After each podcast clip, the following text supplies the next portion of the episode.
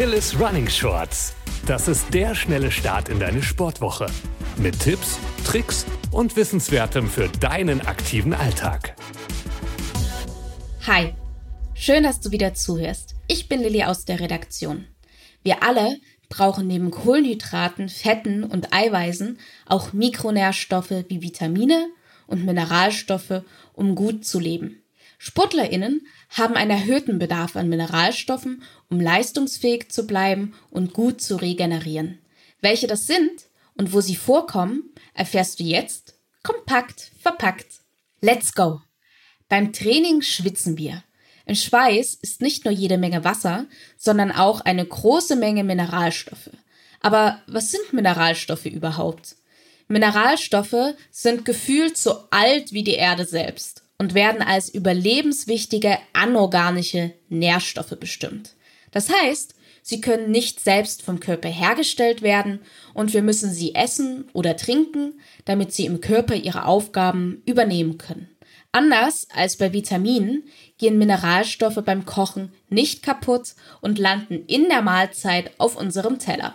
Bevor wir zu den einzelnen Nährstoffen kommen, ist es noch wichtig zu wissen, dass es für den Körper sehr wichtig ist, dass sich die Mineralstoffe im Gleichgewicht befinden. Ein Mangel oder ein Überschuss kann zu negativen Auswirkungen wie Schlappheit und Müdigkeit bis hin zu Herzrhythmusstörungen führen. Je nachdem, wie viel der Körper braucht, wird in Spurenelementen und Mengenelementen unterschieden. Ich starte mit den Mengenelementen. Wie der Name schon sagt, braucht man eine Menge davon, aber nur winzige Mengen. Ein bisschen mehr als 50 Milligramm pro Kilo Körpergewicht. Zum Vergleich, an Kohlenhydraten brauchen wir täglich 5 bis 6 Gramm pro Kilo Körpergewicht. Also ungefähr 100 mal so viel. Fangen wir gleich mit einem bekannten Klassiker an. Calcium.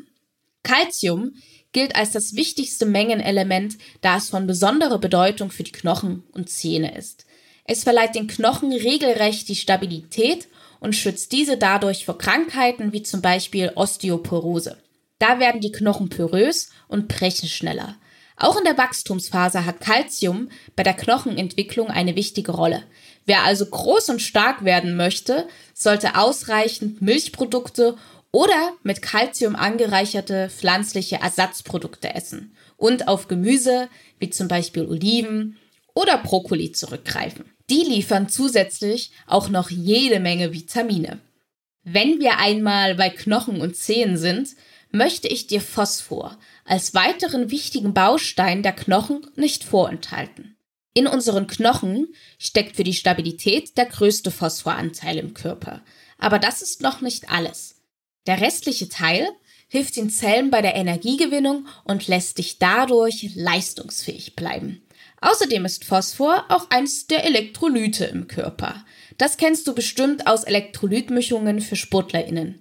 Diese Elektrolyte helfen dem Körper, sobald sie einmal im Blut gelöst sind, bei der Erhaltung des Säurebasishaushalts und damit bei der Regulierung der Muskel- und Nervenfunktion.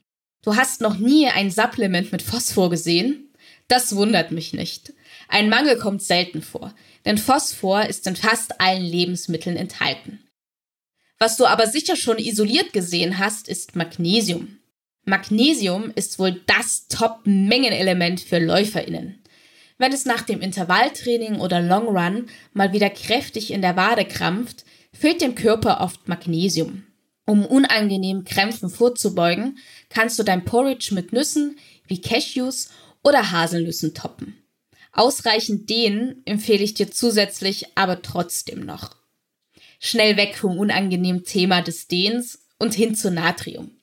Auch Natrium ist für Sporttreibende besonders wichtig, da es beim Schwitzen ausgeschieden wird. Natrium hilft der normalen Funktion von Muskeln, Herz und Nerven, ist aber auch maßgeblich an der Wasserverteilung im Körper beteiligt. Wie du weißt, besteht der Mensch zum Großteil aus Wasser. Deswegen immer schön viel trinken und auch mal salzhaltige Lebensmittel oder aber Mangold und Knollensellerie essen. Denn da steckt jede Menge Natrium drin. Das letzte Mengenelement namens Kalium unterstützt Natrium bei der Verwaltung des Wassers im Körper. Zusätzlich dazu ist es für funktionierende Muskeln, Nerven und ein normal schlagendes Herz unabdingbar. Oft ist der Kaliumhaushalt im Körper nach einer Magen-Darm-Infektion zu gering. Dann am besten zu Kaliumbombe Banane greifen und dem Körper ausreichend Wasser zuführen.